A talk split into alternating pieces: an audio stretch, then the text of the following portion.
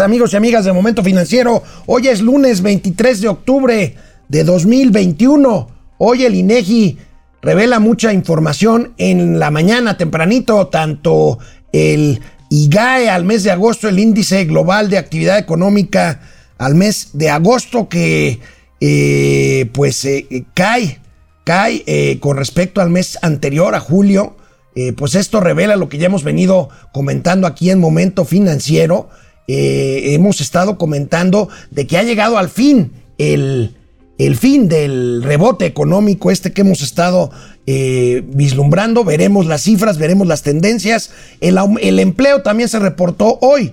Repunta ligeramente en septiembre. Y bueno, México queda atrás en el eh, recuperación del consumo. Hay un, una nota muy interesante del periódico El Economista en donde eh, revela que México está hasta abajo en el nivel de recuperación del consumo solamente por arriba de Argentina, que tiene pues problemas mucho más serios que nosotros y bueno, pues todos los demás países de las economías más grandes de América Latina por arriba de nosotros en cuanto a recuperación del consumo. El presidente de la República insiste, insiste en la confrontación con el sector privado, con Claudio X González, que bueno, Claudio X González ya se convirtió en un activista de la oposición y con la UNAM eh, sigue, sigue la confrontación con la UNAM, esta que me parece muy peligrosa por parte del presidente de la República. ¿Quién quiere encender la UNAM? Híjole, es muy difícil pensar en eso y por supuesto muchos gatelazos de un fin de semana muy intenso en las redes sociales. Quédense aquí con nosotros,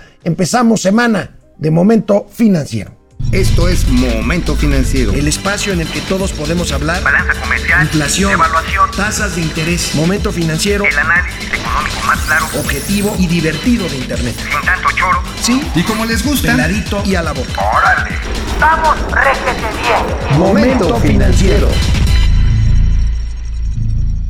Bueno, pues como les decía ahorita en el resumen inicial de Momento Financiero, el Instituto Nacional de Estadística y Geografía reportó hoy el indicador global de actividad económica al mes de agosto. Este es el previo, el previo del PIB, que es eh, muy atinado, eh, generalmente eh, coincide con el reporte final de la actividad económica. Veamos, veamos este material que prepara el INEGI cada vez que nos reporta este indicador. Aquí tenemos el, el video del IGAE, el IGAE, recuerden que es al mes de agosto, el INEGI también reportó el empleo, pero bueno, este, estamos hablando de que el indicador global de actividad económica ha disminuido por primera vez en muchos meses eh, comparado mes con mes. Y entonces, pues esto vamos a ver la gráfica, hace que veamos ya que esta palomita famosa, pues ya se esté achatando y más bien yendo otra vez, otra vez hacia abajo. ¿Tenemos el video o vamos directamente a las tablas? A ver, vamos a las tablas. Aquí estamos. Tenemos aquí el, el, indicador del IGAE. Ahí está. Eh, ahí tenemos el indicador global de actividad económica. Y bueno, pues ahí tenemos esta, esta palomita famosa eh, que habían eh, previsto muchos economistas, pero ahí viene de regreso, esto ya lo hemos comentado aquí, ahí viene de regreso, se cae de septiembre, de julio a agosto el IGAE, vamos a ver, vamos a ver las cifras por actividad económica, ahí venimos, venimos de, venimos de porcentajes eh, de rebote después de la, del confinamiento que llegaron hasta dos dígitos y ahorita pues ya vemos que en términos de mes previo el IGAE cae 1.6% en el último mes, de julio de julio a, este, a septiembre, las actividades primarias caen 2.4% y las actividades terciarias, comerciales y de servicios caen 2.5%. En términos anuales, insisto, el IGAE mantiene, más bien, presenta una eh, tendencia a la alza anualizada de 3.8, pero venimos de crecimientos en el rebote de dos dígitos, hasta 15 puntos llegamos a ver en comparación anual, pues por la caída tremenda de eh, esta actividad económica en el año 2020, el año de la, de la pandemia. Eh, del pico de la pandemia. Saludo con mucho gusto aquí en el estudio a mi amigo Hugo González. Hugo, ¿cómo estás? ¿Cómo estás, mi estimado Alex? Qué gusto verte, hombre. Sí, a mí también, porque ya me hacía falta y además estoy desencanchado, pero bueno. No, hombre, llegando encanta- aquí encantado. corriendo. Encantado de la vida. Algo pasó aquí en Tlalpan, ¿eh? Este, que, Bueno, quién sabe. quién sabe qué pasó. Pero bueno, aquí estamos con mucho gusto con Hugo. Tenemos ya el video de, de la actividad económica. Ah, ok. Bueno, vamos a ver, vamos a ver el desempleo. El desempleo, eh, en otro reporte del INEGI, hoy se difundió la encuesta de ocupación y empleo. Tenemos que, este está, este es a septiembre, este es a septiembre, y ahí tenemos una ligera recuperación, o sea, un des- descenso en el desempleo entre el mes de agosto y de septiembre. Tenemos eh, la gráfica, aquí la tenemos.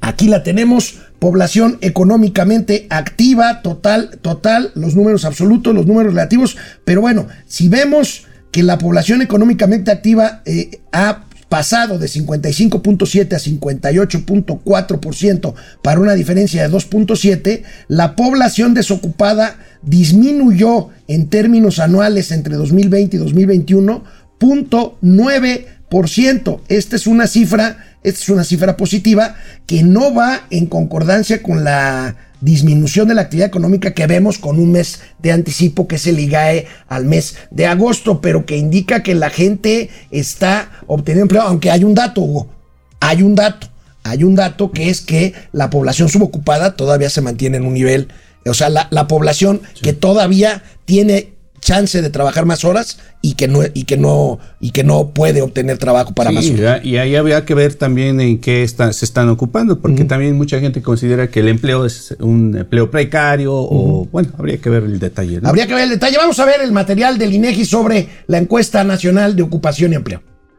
La encuesta nacional de ocupación y empleo nueva edición indicó que en septiembre de 2021 el 58.4% de la población de 15 años y más en el país se consideró económicamente activa y de esta 95.8% estuvo ocupada.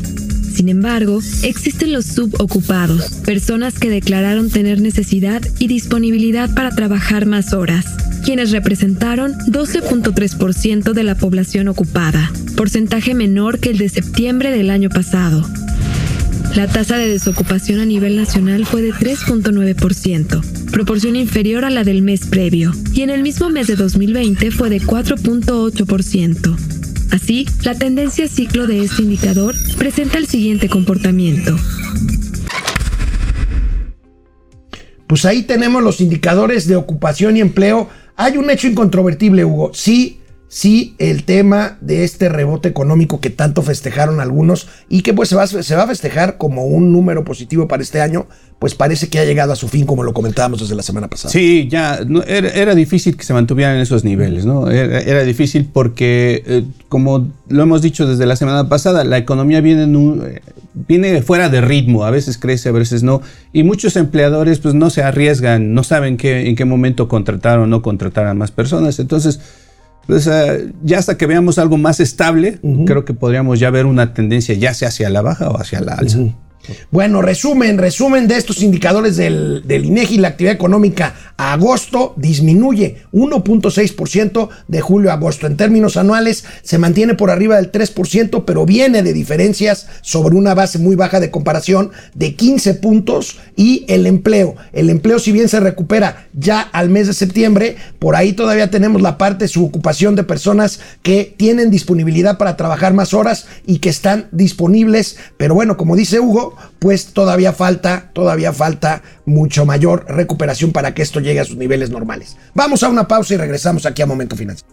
Bueno, pues regresamos aquí a Momento Financiero. Mi querido Hugo González, hemos comentado consuetudinariamente que difícilmente le harán algún cambio de fondo a la iniciativa de ley energética que ya pasó casi tal cual por diputados y que todos los medios y analistas del día de hoy, los especializados y los no tanto, ven que hoy se votará el dictamen en las comisiones de Hacienda del Senado de la República y que mañana se llevará al Pleno y que pasará tal cual.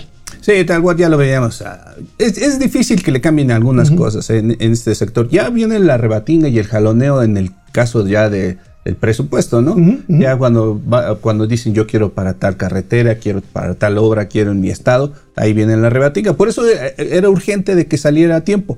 Sí. Porque los demás Ahora sí que más le- les da más tiempo chance. para lo importante que es el gasto. Ahora, la bronca de la ley de ingresos, mi querido Hugo, ya, y lo volvemos a decir, perdón si somos reiterativos, pero las estimaciones, por ejemplo, de crecer el año que entra al 4.1%, pues están dando por hecho que vamos a obtener mayores ingresos. Y sobre un, sobre un estimado de crecimiento tan alto, eh, yo calculo que el año que entre el crecimiento puede estar, si bien nos va al 3% ya cuando mucho, pues entonces los ingresos van a ser menores. Ahí se van a eh, compensar con el tema del precio del petróleo que está calculado a 55 dólares y que ahorita pues está a 78 dólares y no parece que vaya a bajar. Sí, habría que. eh, eh, estos, estas negociaciones eran precisamente para meterle un poquito de. Pues de sentido común y razon- razonamiento para decirle al gobierno. Estás muy alto, estás muy bajo, pero creo que no, pues no hubo grandes modificaciones. No, no, no, ni, y como dijo don Teofilito, yo creo que no las va a ver, pero el presidente de la República hoy, con lo que dijo en la mañanera, pues confirma de facto que esto no ocurrirá, por lo menos en su dicho. A ver. Presidente, tampoco aceptaría una negociación entre su partido y el PRI para aceptar algunas propuestas de modificación a esta eh, propuesta de presupuesto de egresos a cambio de que el PRI eh, No, eh, pueda votar es, a este, favor de la reforma eléctrica.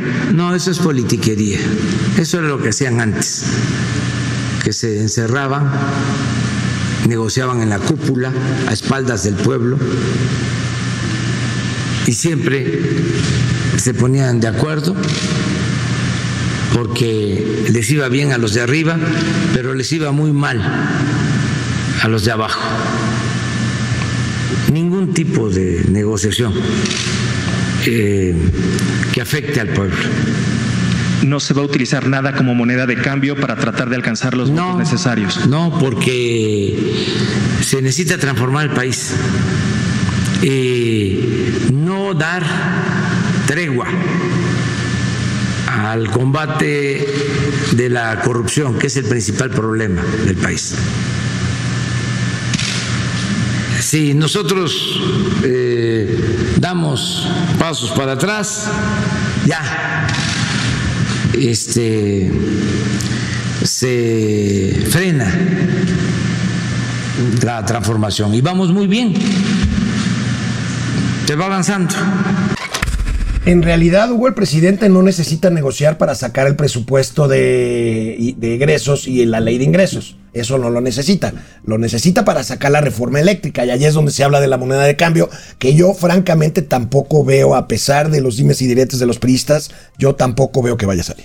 La reforma, La reforma eh, eléctrica. eléctrica. Por lo menos, por lo menos en los términos en los que está. Ah, no, sí, de- en los términos que está, no, se le va a modificar. Y efectivamente, ah, yo creo que ahí, eh, en estos momentos, los legisladores del PRI y bueno, de toda la oposición, pues están viendo cómo plantear precisamente cómo llegar a la negociación ya del gasto y para que no quedar tan, pues, tan mal. y pues sí, empezarle a medir. eh, El ¿Qué agua a los tanto, camotes. ¿Qué tanto vale su amor? Exacto. Para, para tú crees que sí se esté constituyendo, bueno, ya ha habido, ya ha habido eh, cosas en las que ha ido junto PRI y Morena. Pues de ahí salió Sí. el nombre, el, el acrónimo El este del primor. primor, del primor. Entonces, este, ahora, yo sinceramente en el tema, en el tema de la energía eléctrica, aquí le preguntaba a un reportero si eh, estarían dispuestos a moverle algo a la ley de, de ingreso y al presupuesto de egresos a cambio de obtener apoyo para la energía eléctrica. Yo francamente tampoco lo veo así. Yo creo que el paquete económico pasará tal cual el o, o con menores modificaciones y entonces pues seguirá la negociación que por cierto eh, pues todavía no empieza formalmente en las discusiones de la Comisión de Energía de la Cámara de Diputados de la Ley de, de Energía. Así es, sí. Bueno, yo, yo sí creo, ¿eh? Yo todavía creo que sí va a haber este, ahí, ahí ¿Alguna sorpresa? Alguna sorpresa, sí, sí, sí. Bueno, aún, aún, precisamente hablando de energía, Hugo, aún sin que se vote todavía siquiera la reforma eléctrica en el Congreso mexicano, la Comisión Reguladora de Energía cumplió ya un año sin otorgar permiso alguno a particulares para eh, generar generar energía eléctrica. Esta es una nota a la que reaccionó y ahorita vamos a ver cómo reaccionó el presidente de la República, una nota del periódico El Financiero en la que habla precisamente de que no ha habido permisos nuevos desde hace un año, aun cuando estos están permitidos, porque mientras la constitución no sea modificada, pues estos contratos de autogeneración son permitidos, son perfectamente lícitos, pero estos han estado ausentes ya desde hace un año. Y bueno, pues hoy, hoy Hugo, el presidente de la República se refirió a esto y pues le preguntaron sobre el tema del litio, que sabes que es el precursor para las baterías eléctricas. Y el presidente fijó así su postura. de la aprobación de la ley eléctrica y también decirles a los que eh, se están frotando las manos de que no va a ser fácil que se apoderen del litio porque a mí me quedan todavía pues como tres años. Y si este hay un acto de traición de que no se apruebe la reforma constitucional que tiene que ver con el litio, vamos a buscar otras opciones, otras estrategias. ¿Cómo cuáles, presidente? En su momento. Pero hay ya todo un plan. El litio es estratégico, es de la nación. O sea, que no piensen que con un amparo, que cooptando, comprando a diputados, se van a quedar con el litio o con amenazas o con presiones.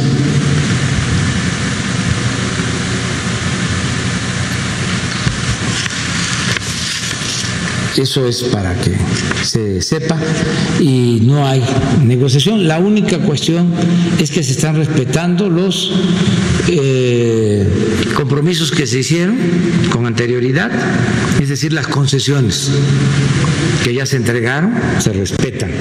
Cosa que de acuerdo a algunas declaraciones por ahí de Bartlett, este, no son estrictamente ciertas, Hugo. Este, ha hablado, ha, ha hablado Bartlett y Nale, Lucio Nale, de cancelar concesiones ya otorgadas. Sí, por eso digo que, bueno, no le hagan tanto caso a declaraciones así tan, tan al fregadazo o al bote pronto, porque la verdad, eh, yo insisto que va a haber negociaciones, yo insisto que sí va a haber ahí oportunidad de llegar a un acuerdo, porque no les conviene a nadie, ni al gobierno, ni a los empresarios pelearse, pero pues este, en, estos, en este estira y afloja, pues habría que ver quién y cómo saca el mejor... resultado. Ahora, el presidente lleva la discusión hacia, pues, hacia su terreno, ¿no? Hacia Sí. el terreno de que la participación de la iniciativa privada es apropiarse de un bien nacional, en este caso el litio, El litio. y lo contrario, pues es apelar al nacionalismo y a la soberanía energética y todas estas cosas, ¿no? Es, es, es al lugar a donde le gusta, a donde se siente cómodo el presidente López Obrador. Vamos a un corte. Canal 76 de Easy, canal 168 de Total Play. Volvemos a Momento Financiero. Hola Internet, ¿cómo les va? ¿Cómo les fue de fin de semana? Demasiadas cosas en las redes sociales, Hugo. Bueno, pues este... eh, a veces, a, a- a veces no vale la pena, pero a veces no queda de otra más que hablar de lo que ocurre en las redes sociales. La Sí. primera dama de Nuevo León cortándose el cabello, Enrique Peña Nieto en Roma, este, ¿qué más? Este, el tema de la lista, ya ves que Ah, sí, de, de este, don Claudio. de, de Claudio X González dijo que habría que enumerar a quienes eh, pues han eh, dejado pasar a la 4T y la, la respuesta de los de los de los pro 4T en torno a que si las listas son cuestiones fascistas, en fin, bueno, pues ahí están las discusiones. Yo la verdad, tiene mucho que ya no soy tan, tan tuitero. Sí tengo mi cuenta y todo, pero Sí, la sí, verdad, sí. este, ya no me meto tanto en esas discusiones porque siento que pierdo mucho el tiempo y, me pierdo el foco, la verdad. Bueno, está bien, Ociel. Este, otra vez. No, no, aquí no, no, no, no. Esto es una cosa interna. Juac, Juaco, Núñez, tío Alex, ¿dónde dicen que se recuperaron los empleos? Si yo aún sigo desempleado, he mandado mi currículum y no más me hablan, nomás me hablan para una entrevista ahorita. No, bueno, Juaco, eh, yo hablo de un indicador del INEGI que habla de un ligero repunte en el empleo. Esto no indica que lamentablemente no haya situaciones como la tuya, este es un problema que estamos saliendo, bueno, tratando de salir de una crisis, ¿no? De Marcos Wild, México sin AMLO sería, sería, sería un robadero. Proxes Server, tengan mucho cuidado con la peste macuspana, se transmite a través de y la pretensión de ser historiador, la ignorancia, los complejos de inferioridad y la baja autoestima, lávense las manos. Bueno, está bien. Como Este, frutas y verduras. Coma frutas y verduras, exactamente. AMLO puso orden y los corruptos están en la cárcel, dice Marcos Wild. Yo me informo en el chapucero. Uh, no, no, pues entonces cámbiale. Este, Lord Molécula también informa bien, ¿no? Nos está provocando, ¿verdad? Freddy Zacarías Ángel, saludos a los López Pérez, Doña Magda y Don Arturo, el mejor dúo financiero. Gracias. Este, de, Ma- de Marcos Wild dice, bueno, este hombre creo Está que nos están troleando, ¿eh? Sí. Si, si, si quiero les tumbo el canal. Hablábamos Gonza- Hugo González y un servidor la semana pasada de eh, la lenta recuperación en el consumo, que es otro indicador, que es otro indicador importante que nos dice qué tanto es cierto que la economía se está recuperando. Y decíamos que el consumo se estaba más bien eh, achicando. Bueno, pues aquí la principal nota del economista el diario es muy interesante porque compara las economías más grandes de América Latina y ¿qué creen? Pues México está hasta abajo, solamente, solamente por arriba de Argentina en cuanto a recuperación del eh, nivel de consumo. Si vemos aquí la nota, Hugo, aquí la tenemos, México se rezaga en reactivación del consumo en América Latina. Al, primer, al cierre del primer semestre, el indicador se ubicó 4% por debajo del que se tenía antes de la pandemia. Solo en Argentina se ha recuperado menos. Pues vaya comparación, no nos deja muy bien parados. Sí, no, eh, habría que ver también. Yo no sé este, si los mexicanos somos demasiado optimistas, digo pesimistas, o qué estará pasando, por qué esas, ese temor. Aunque bueno, ya viendo al detalle, es, es un poco parecido el comportamiento en varios de los países. Es, es parecido en cuanto a tendencia. Tendencia, en cuanto a nivel, estamos por debajo de Perú, muy parecido Sí, a Perú. Brasil es el que está, a Colombia está hasta más arriba. Y luego sigue Brasil. Nosotros apenas por, bueno, apenas por arriba de Argentina, que pues sí, pero Argentina tiene otros males más. Sí, no este, solo la, la pandemia. Sí, sí, ¿no? sí, sí, sí, pobre, sí está del, de la guayaba. Aquí vamos a ver el siguiente, el siguiente gráfico que nos muestra con un poquito de más claridad aquí la comparación en el consumo del primer semestre de 2021 contra el primer semestre de 2019. Lo estamos comparando o lo están comparando porque pues no es comparable, valga la redundancia, con el 2020, que es cuando la pandemia hizo que la economía estuviera hasta abajo. Pero ahí tenemos los niveles, este, mi querido este, Héctor. Y además habría- hay, hay- hay que tomar en cuenta que el, el 2019 eh, fue un, un año donde la economía se frenó de manera pues, pre- pre- pues, premeditada, o sea, por el propio gobierno. Las propias actividades del gobierno hicieron que se frenara la economía. Por eso es que habría que analizarle un poquito más qué pasa con el, el consumo, eh, con el optimismo, porque se supone que la indi- la- el índice de confianza del consumidor de hace pocos meses ya decía que México ya tenía otro, ya estaba más optimista para comprar bienes duraderos. Duraderos. No sé, no sé qué, qué, qué esté- qué está pasando, o será que la comparación es, es mala, o no sé, o venimos de datos malos. Mira, lo que pasa es que yo creo que tienes toda la razón, Hugo, porque eh, si bien en la comparación con 2019, pues es más lógica hacerla porque no está el sopetón del menos 8.5% de caída de la economía, sí, Hugo recuerda y lo hace muy bien de que en 2019, sin pandemia de por medio y por decisiones de política económica instrumentadas por este gobierno, la economía decreció también en 2019, poquito, pero decreció 0.1%. Entonces eso es casi un cero, pero finalmente es un tema negativo, ¿no? Sí, y por eso eh, insisto yo en la confianza. Eh, muchas eh, personas, yo creo que eh, se, son eh, muy, son más eh, sensibles a las malas noticias. Y creo que pues desde el 2019 pues estamos envueltos en malas, malas, malas, malas, malas noticias. Entonces yo creo que mucha gente, de por sí el 19 no, era, no fueron datos buenos y ahora al 2021 siguen siendo malos, pues entonces habría que ver si no es cuestión de percepción o cuestión de dar algún giro por parte del gobierno para que esta confianza se recupere, porque es cuestión de confianza. Hay que, hay que comparar muy bien y ser muy precisos cuando hablamos de datos duros, de datos eh, estadísticos y de datos de percepción, como es este caso. Aquí un tema interesante también. Hoy el financiero publica una encuesta en donde se le pregunta a la gente si está dispuesta o si está de acuerdo más bien con que ya se reabran todas las actividades, las oficinas y todo, o nos mantengamos en un semiconfinamiento. Y bueno, por primera vez se cruzan las líneas entre el desacuerdo y el acuerdo y tiene que ver con lo que dice Hugo. Ya estamos hartos, ya la percepción es que tenemos que ver hacia otro lado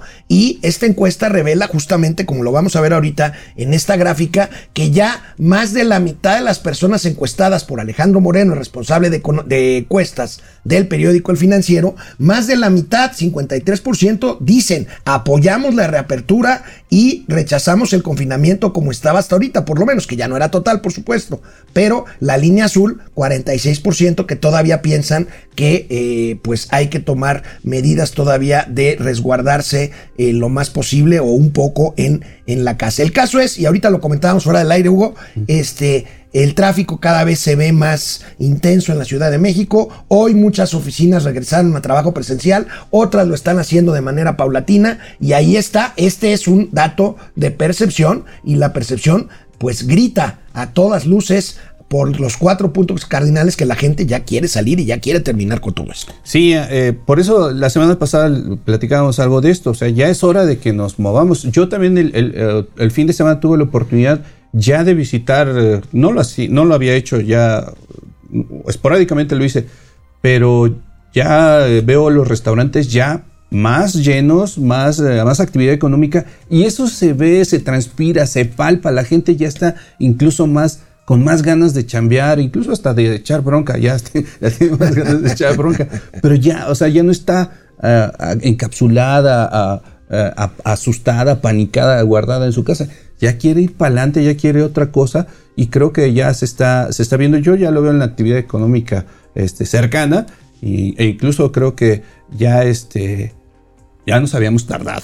Ya nos habíamos tardado, la pandemia no ha terminado, hay que seguir con los cuidados, hay que seguir usando cubrebocas, este, hay que procurar, si no nos hemos vacunado, que en nuestro caso ya nos vacunamos, hacerlo, y bueno, pues ahí está, ¿no? Bueno, hablando de empleo, el IMSS, el IMSS presume, presume, y qué bueno, hace bien en, presumirlo, el incremento en el nivel de empleo femenil, o sea, las plazas de trabajo, las plazas de trabajo ocupadas por mujeres con el asunto de la equidad de género. Esto es una, esto es una buena noticia. Veamos las cifras que da el Instituto Mexicano del Seguro Social en materia de empleo juvenil, de perdón, femenil. Ahí tenemos el número de mujeres con trabajo formal registrado en el Seguro Social. Al cierre de septiembre superó casi en 15 mil la cifra de febrero de 2020, previo al inicio de la pandemia, de acuerdo con datos del organismo. Ahí tenemos casi 8 millones de mujeres ocupando puestos de empleo formales en el Seguro Social, un 5.6%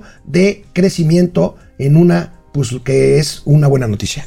Buena noticia, además, yo creo, supongo que a raíz de la pandemia muchas de las mujeres ya tuvieron la necesidad de salir a trabajar y emplearse en lo que se pueda. Bueno, pero hay, bueno, lo que se pueda, algunas ya lo han hecho desde la pandemia, pero ahora que regresan a la pandemia, a trabajar post, bueno, ya no estamos post pandemia, pero casi post pandemia.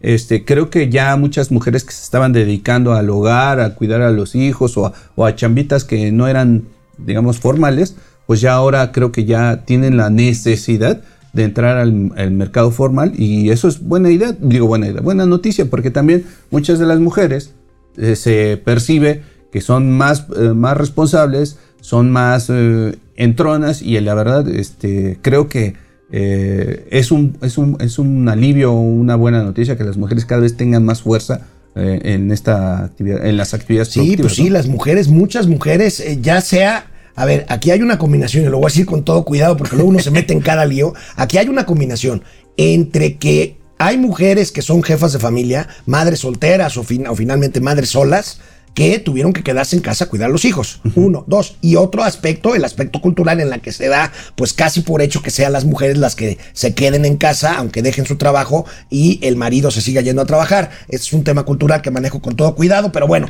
de regreso del corte, vamos a ver dónde anda Mauricio Flores Arellano, que se perdió, se perdió el fin de semana allí en tierras españolas. Vamos a ver qué nos dice ahora de regreso del corte. Pero mientras tanto, vamos a una pausa. Estamos en el canal 76 de Easy, en el 168 de Total Play. Momento financiero, economía, negocio y finanzas para que todo el mundo, hasta Mauricio, les entienda. Bueno, pues regresamos aquí a internet. Eh, León Cabrera Flores, buenos días. Jacob Frías, el problema es que el Tlatuane dirige la discusión magistralmente, pero bueno, también Peña Bebé aparece para darles un respiro. Bueno, pues ahorita tenemos en los gatelazos la reacción del presidente y chitón con Peña, ¿eh? Sí, pues sí. ahora Chitón. sí que- ¿Tú dudas que haya un pacto ahí, mi querido Hugo? No sé si haya un pacto a- a- así, Ah, eh, formal, formal, o como pero tal. al menos este, informal y, y más del lado del presidente que de Peña. O sea, Sí. creo que no le conviene. Ahí tensar las cosas. Ahorita vamos a hablar del tema de la UNAM. Otra vez, Juan Manzanero. Muy buen inicio de semana, señores, desde Mérida. Este, saludos hasta Mérida. Laura Vázquez, buen día, presente en San Luis Potosí. Saludos a la tierra potosina. Marian Sabido dice: Macario Esquetino ha dicho en sus columnas que el próximo año no habrá crecimiento. Bueno, es una proyección. Si no mal recuerdo, Macario habla de un crecimiento menor al 2%.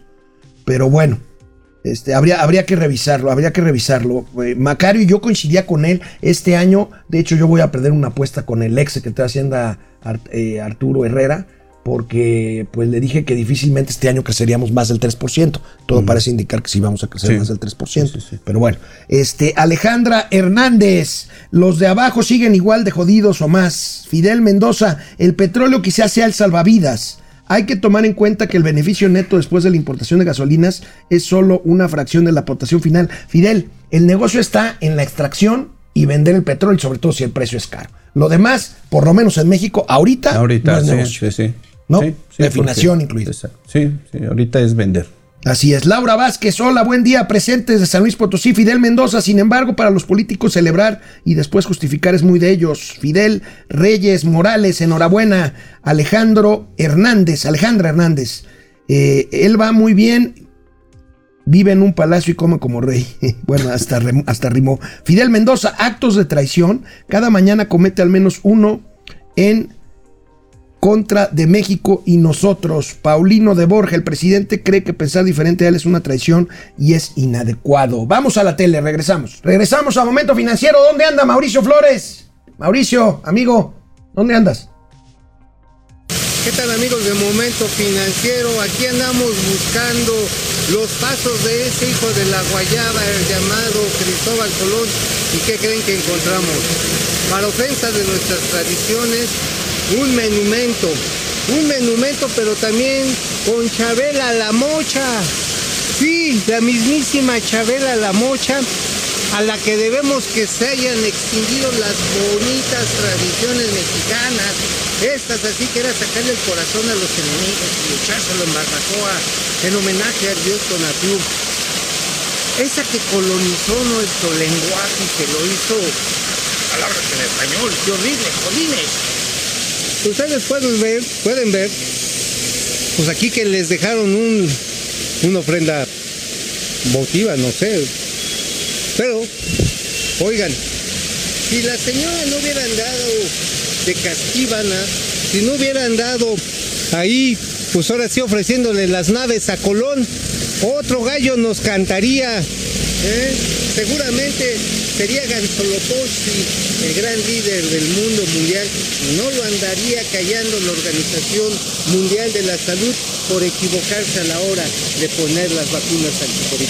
Nosotros seguimos buscando, ya saben, a este hijo de la guayaba, a este hijo de la tostada y a sus hermanos y sus hijos cristobalitos. Ahorita nos vemos. ¿Cómo ves a Mauricio? Pues eso de las naves sí está. sí está Entregó las naves. Sí, sí, sí. bueno, oye, pues vamos otra vez a los temas de acá, de acá de nacionales. El presidente, el presidente insiste y a mí se me hace inexplicable, Hugo, que insista en el tema de la UNAM. Es obvio que es, como tú has dicho aquí, pues un distractor, pero me parece que usar a la UNAM de distractor es un tema peligroso. Nunca ha habido una buena experiencia que tenga que ver con encender los ánimos en la Universidad Nacional Autónoma de México. Yo no sé, está rara la situación de la UNAM. ¿Por qué? Porque mientras también están eh, estos discursos del presidente, está- vemos que pues la UNAM sigue inactiva, no hay clases. Entonces eso inactiva pues, todos esos grupos este, políticos que pues, tanto les gusta menear por ahí. Pero también hay otro, as- el asunto de, la- de los, eh, de las investigaciones contra los... eh, los investigadores, incluso eh, que estaba trascendiendo esta, una posible investigación contra el rector por, por, esta, por este asunto o algo parecido. Pero está muy raro. Eh, yo siento que algo, algo, algo fuerte viene o está desarrollándose al- alrededor del UNAM.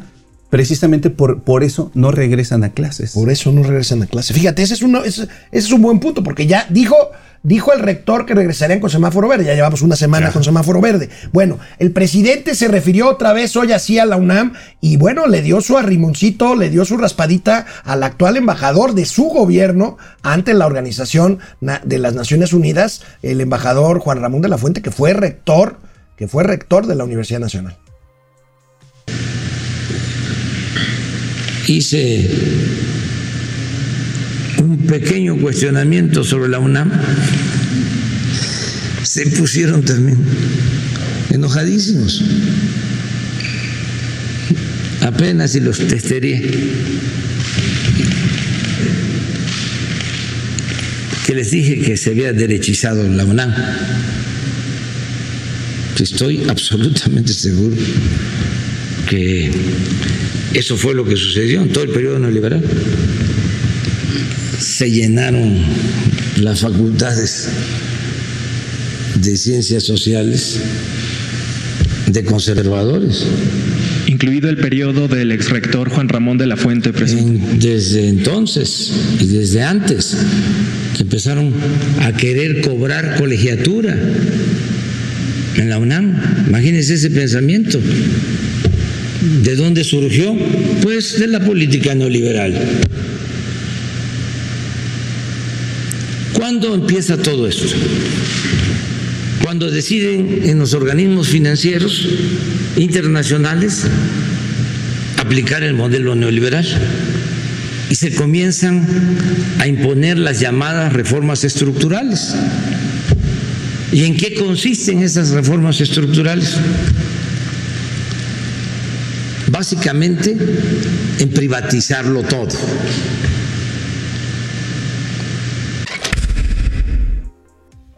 Pues ahí está, insistiendo, ya lleva tres días con este tema seguidos y hoy ya de plano, pues eh, eh, era evidente que le iba a llegar la pregunta del Claro. rector. Este, habría que ver qué contesta ahora el rector, el ex rector Juan Ramón de la Fuente. No hay que olvidar que en unos días el presidente de la República viaja a Nueva York a presidir la sesión del Consejo de Seguridad, cuya presidencia la va a tomar temporalmente México, y pues ahí el responsable es justamente Juan Ramón de la Fuente. Sí, eh, yo sí recuerdo que viví en la, la- época de la UNAM, vi- viví varios este, intentos de huelga y todos eran...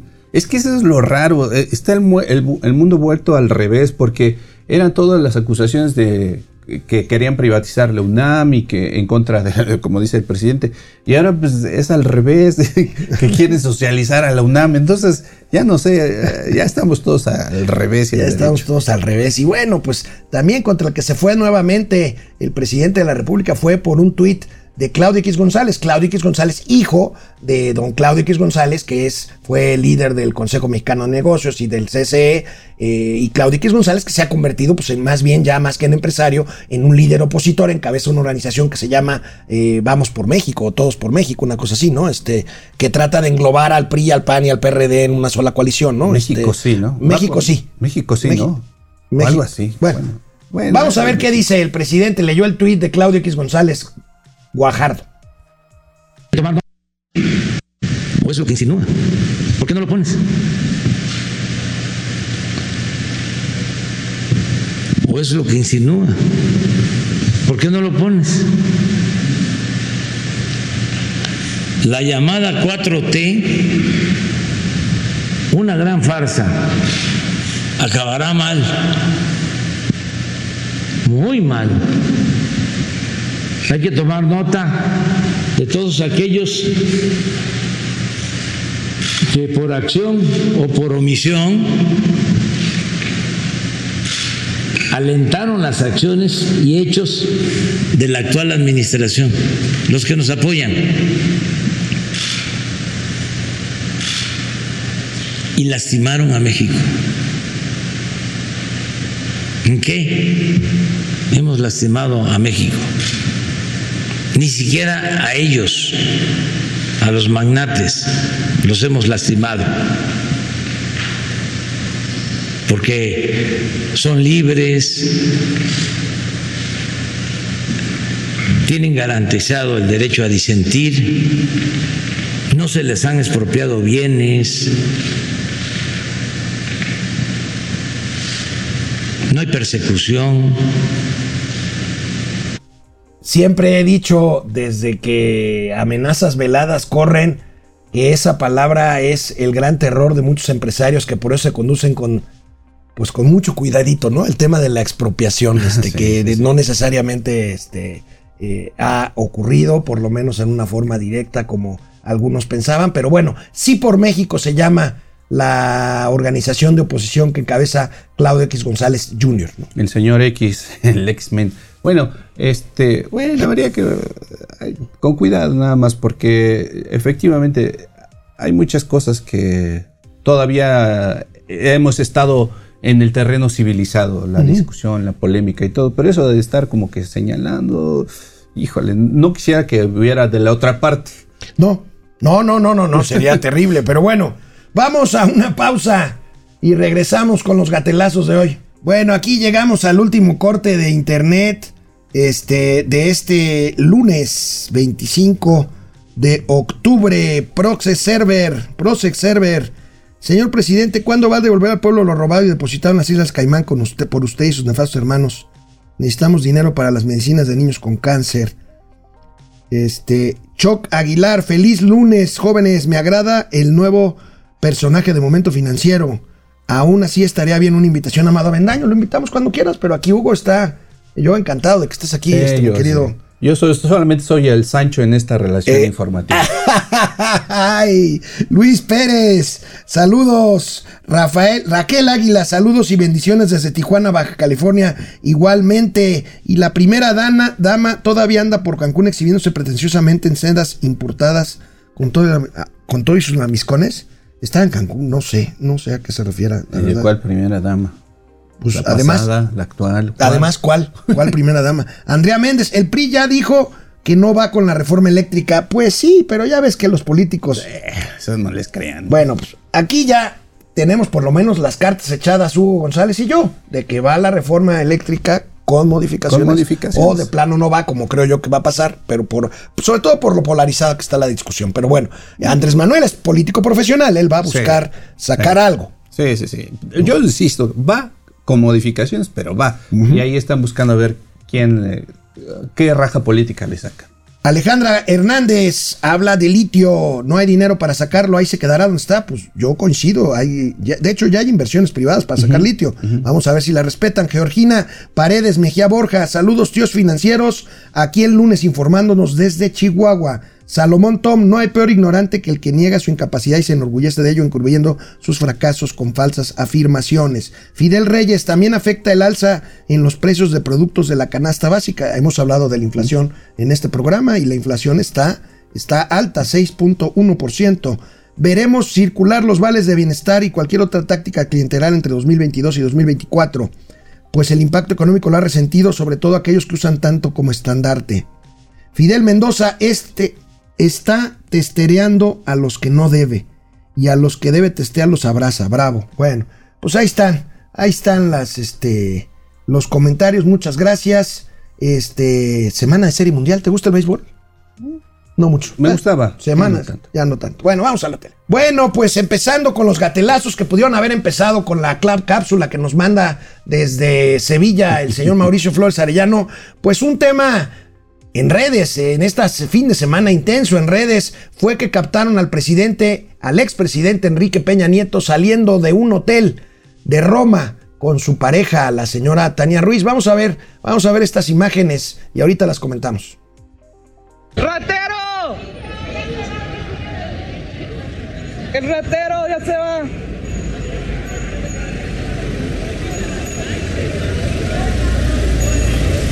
Para ser presidente, qué poco. Ajá, en un taxi, imagínate. Pero cada, cada quien tiene lo que se merece y van a ir a la cárcel. Va a pagar todo. Ajá.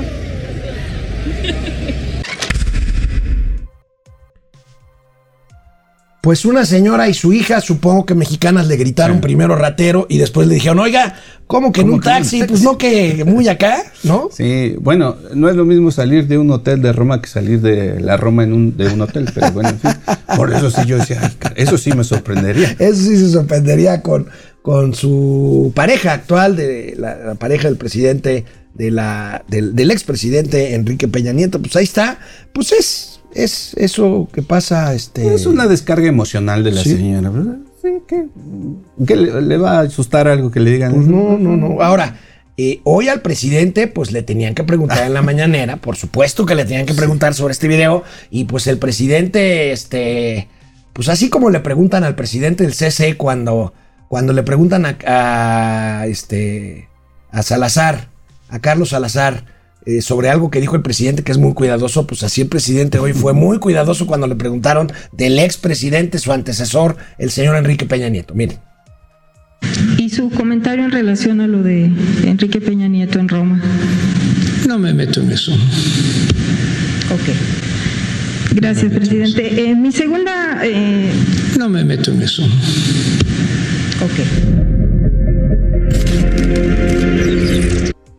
No, pues en tres años la verdad es que eh, cuando se ha referido al presidente Peña en la mayor de las veces no lo ha hecho con, con, con, con, eh, intención de, de denostarlo, ni mucho menos. ¿no? Sí, En términos beisboleros dejó pasar esa bola, Eso. aunque la pudo agarrar y La pudo haber bateado, la pasar, se la pasaron por el centro del plato y despacito y no la quiso, No la quiso. no la quiso batear de run. Bueno, como todos los lunes, vamos con la pieza del fin de semana del Gran Champ, nuestro consentido tuitero. A ver, vamos a ver ahora qué hizo con las mañaneras. Hoy es muy interesante porque es quién es quién en las mentiras, ¿ah? Sí, pero como la vez pasada no me dejó meter ni las manos, hoy traje un refuerzo. Ah, mira. Un viejo conocido. Señor, comencemos con usted por ser el campeón invicto. Si se decide apoyar a la Comisión Federal de Electricidad, vamos a tener la garantía de que no va a faltar la energía eléctrica. Esa es muy actual, señor, muy buena. Pinocho, una mentira dicha miles de veces puede convertirse en verdad. ¿Por qué no ponen mi palomita si es una gran mentira? Bueno, sí, pero al señor le ha funcionado mucho, entonces ya es más como una verdad. Lo siento mucho, Pinocho. No se permite la corrupción. Ese es un clásico, ¿eh? Una vez que La moral es un árbol que da moras. es mi turno, Es de que se tardan mucho. pero no me estaba tardando. Voy a trabajar 16 horas diarias. Ya estuvo. Tranquilo, Pinocho. es que no deja jugar a nadie. Títere. No soy un títere, soy un niño de verdad. Pues ahí está, ahí está el champ con los, con las, con los dichos, con los dichos del presidente Andrés Manuel López Obrador. ¿Es correcto que un gobernante, Hugo, diga que no le gustan los pobres? ¿O es una frase desafortunada? desafortunada, pero bueno, a nadie le gusta la pobreza. A nadie. A nadie. Pero si es aislado decir no me gustan los pobres, tendría que venir un contexto. Habría que ver el decir- contexto. Vamos a ver si nos da este video el contexto, pues de un gatelazo de la alcaldesa de Cuauhtémoc, la alcaldía que está justamente en el centro, en el centro de la capital mexicana. Yo quiero y le apuesto a una economía de ricos, no de pobres. Estuvo bien, la- teníamos problemas con el audio, ¿no? Dice, yo fui pobre, no me gustan los pobres, por supuesto se refería a que ella va a trabajar para tratar de erradicar la pobreza y todo. Pues es una frase desafortunada, este, mi Sí, querido. sí, ahora sí que. Bueno, ¿para qué? Ya, no, no digo nada. ¿Eh? A ver, ¿lo podemos ver a ver si mejoró el audio? A ver. Quiero y le apuesto a una economía de ricos, no de pobres. A mí no me gustan los pobres. Yo fui pobre y no me gustan los pobres. Yo quiero y le apuesto a una economía de ricos, no de pobres. A mí no me gustan los pobres. Yo fui pobre y no me gustan los pobres. Bueno, ahí está el contexto. Sigue siendo una frase desafortunada de Sandra Cuevas, ¿no? Digno para esa cuenta de Twitter que es los Whitescans. Ándale, ándale, ándale, los, West, los. Bueno, hoy escribí, hoy escribí, ya no lo comenté, pero rápidamente les digo de qué escribí en mi columna semanal. Escribí de la eh, lealtad que le profesan al presidente, pues la gente que le justifica absolutamente todo. Lo que pasó con Patti Armendáriz hace unos días, de que habló de eh, los niños con cáncer, eh, de que necesitaba pruebas para que le demostraran que efectivamente carecían de medicamentos. Bueno, otra más, eh, la entrevistó el viernes Denise Merker en radio y pues escuchemos este audio en donde dice Patricia Armendáriz que los muertos de cáncer son un daño colateral en la estrategia de salud del gobierno federal. Caramba, estamos hablando de medicamentos y los medicamentos no podrían faltar, ni antes ni ahora. Y eso hay que empezar por aceptarlo. El, el- el secretario de Salud fue el primero en aceptarlo. Es que estamos en Pues es un enorme estamos, fracaso. estamos apenas al 50%. El primero, eso- el primero que lo dijo fue él, que el 50% de las claves ha lo ha logrado partiendo de un momento en que se paró el abasto para poder l- luchar contra la corrupción. Lamento inmensamente que el, el daño colateral haya sido tan espantoso. No es mi posición cuestionar al presidente. Si, si- y la tuya también puede serla, pero la mía no. Así que lo dejamos ahí. pero Cuestionan al presidente por qué haber sido el responsable de todo esto. Yo estoy de acuerdo en que la política vaya en el sentido correcto. Daño colateral, otro, otro, otra frase desafortunada, ¿no? Es que a veces no se dan cuenta de lo que están diciendo, la verdad. Sí. Eh, no saben lo que dicen. Porque suena a Vietnam eso ya. Suena a Vietnam. Sí, sí, sí. Bueno, pues hay que tener. Por eso son las, los entrenamientos de medios. Por eso los entrenamientos. Ahora, para el último gatelazo del presidente, con un concepto muy desafortunado, cuando le preguntaron en Guerrero ayer domingo, ¿qué pasa con las niñas que se venden allá para matrimonios, eh, ¿cómo le dicen? Arreglados o matrimonios este, pactados. Y el presidente, pues, eh, tuvo un resbalón aquí eh, desafortunado. Eh, los pueblos. La pregunta que me hacían es, a ver, ¿qué nos dice o viene a ver lo de la venta de las niñas? ¿Lo de la eh, prostitución de niñas? No, no vengo a ver eso. Porque eso no es la regla. En las No es la regla, pero con un solo caso, el Estado y el gobierno tienen la obligación de combatir un delito, ¿no? Así es. Pero bueno.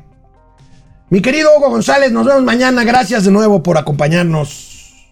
Cuídense. Usen cubrebocas.